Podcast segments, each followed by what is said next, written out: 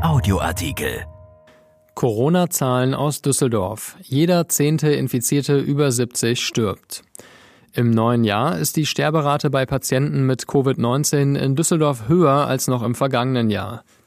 Vor allem die Senioren sind gefährdet. Gute Nachrichten gibt es dagegen von den Impfungen. Von Uwe Jens Runau. Alte Menschen sind bei einer Infektion mit dem Coronavirus besonders gefährdet. Wenn sie ernstlich erkranken, ist die Wahrscheinlichkeit, an Covid-19 zu sterben, viel größer als bei den Menschen, die noch nicht das 70. Lebensjahr erreicht haben. Wie ist die Situation in Düsseldorf genau und wie können die alten Menschen geschützt werden? Die Fakten. Wie viele Corona-Patienten in Düsseldorf gehörten bislang der Altersgruppe über 70 Jahre an?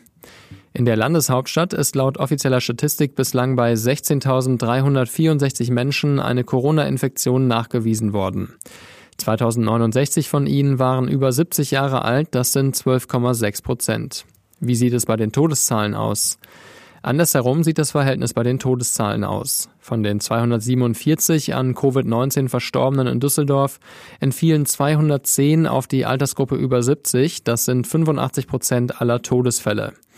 Jeder Zehnte der Corona-Infizierten über 70 ist demnach an der Erkrankung gestorben. Bei den unter 70-Jährigen gilt dies hingegen nur für jeden 386. Infizierten.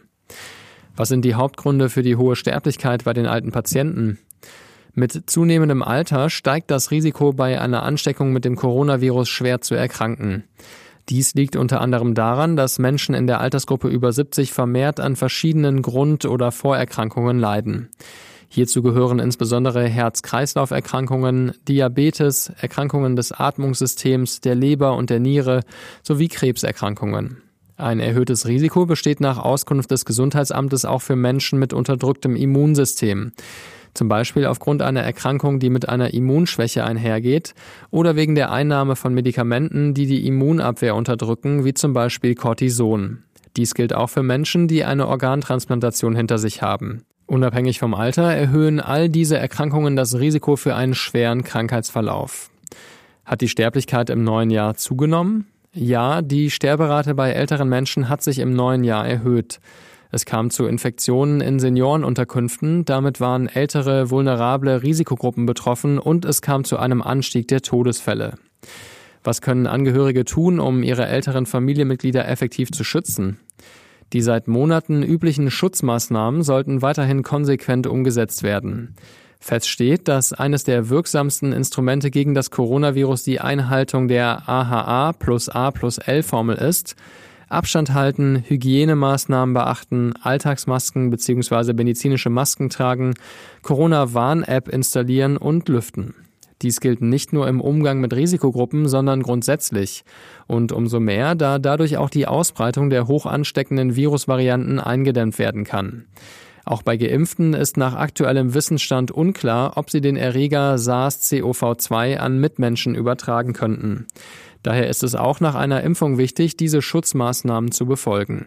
Man kann Menschen, die den Risikogruppen angehören, unterstützen und schützen, indem man ihnen hilft, ihre Kontakte auf ein Mindestmaß zu reduzieren.